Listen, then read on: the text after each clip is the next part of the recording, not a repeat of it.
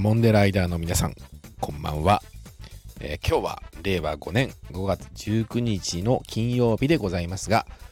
えー、ダモンデライダーの皆さん、いかがお過ごしでしょうか、えー、今回も静岡弁シリーズをご紹介したいと思います。え今日はですね、チンプリカエルでございます。え静岡に馴染みのない、え方々からするとですね、えこの意味、わかりますでしょうか？チンプリカエル。これどうなんだろうね。他県の方々からするとどう聞こえるんでしょうか。ちょっとね、スンピーはね、もう馴染みの深い、えー、単語なので、えー、どう聞こえるのかちょっとわからないですけれども、これね、使い方としては、例えばですよ、例えばですけど、えー、A 君の提案に対して、えー、B 君が反対したもんだから、A 君がチンプリ返っちゃって、その後の話し合いは平行線をたどってまだ結論まで至ってないんだよね。っていうような言い方言い方というかっていうような言い回しで使います。まあこのチンプリカエルの意味はですね、えー、まあばらしてしまうとすねるとかふてくされるとかへそを曲げるという静岡弁の意味なんですね。えー、まさに、え、先ほどのお使い方の例として、えー、ご案内しまあのご紹介しましたけれどもその昔スンピーが学生の時代にですねあの大学生時代にですね、え文化祭がありましてでその文化祭で、まあ、ちょっと揉めたことがあってでうっかりやっぱ使っちゃったのもうしょうがないでしょこれだってだもう上京して1年目だからまあ、その時に、えー、別の友人から「あれどうなった?」って聞かれていや実はあれ A 君の提案に対して、えー、B 君がね反対したんでもう A 君チンプリ返っちゃってさって言ったわけですよ。そしたらもう他の友人からねな何何帰っちゃった？って言われてね。いや何かいやだからチンプリ返っちゃってって言ったらもう一回言い直したらね。いやだからなチンプリ返るってなんだよ？ってまた言われてね。で、もうピンときたんでしょうね、友人の方はね。こいつまた静岡弁発したと。いうことなんですけれども、えだからチンプリ帰ったんだよと。チンプリ帰るってなんだと。言われたんで、チンプリ帰るはチンプリ帰るだろうと。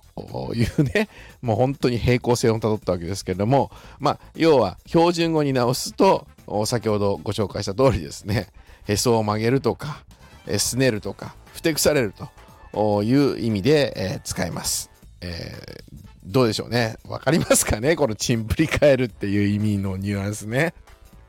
まあ、なかなかね、これは他県の方からすると、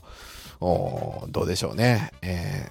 ー、こう意味を理解していただけない、えー、フレーズの一つではないかなというふうに思いますけれども、かの有名な、かの有名なと言ったらあれですけれども、あの、岩田、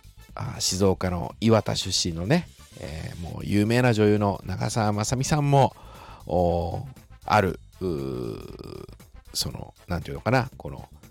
マスコミのね取材の中でこのチンプリカエルっていう言葉をね、えー、紹介されたことがありますので、まあ、もしかしたら、えー、他県の方でもこのチンプリカエルっていうね言葉を知ってるよという方はいらっしゃるかもしれませんけれどもまあそうは言ってもね静岡弁自体が、まあ、なかなかマイナーですからまだまだご存じない方が多いのでねチンプリ返る新鮮なあ単語のワンフレーズの一つではないかなとというふうに思います。ということで今回ね、紹介をさせていただきました。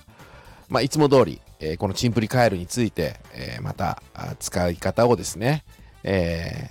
ー、練習していきましょう。えそれでは行きたいと思いますけれども、A 君がチンプリ返っちゃったもんで、謝んないといけないっしょ。はい、どうぞ。ああ、いいですね。そうです。そういう感じで使います。まあ、チンプリカエルね。え、へそを曲げるとか、あ寝るとか、あそれから、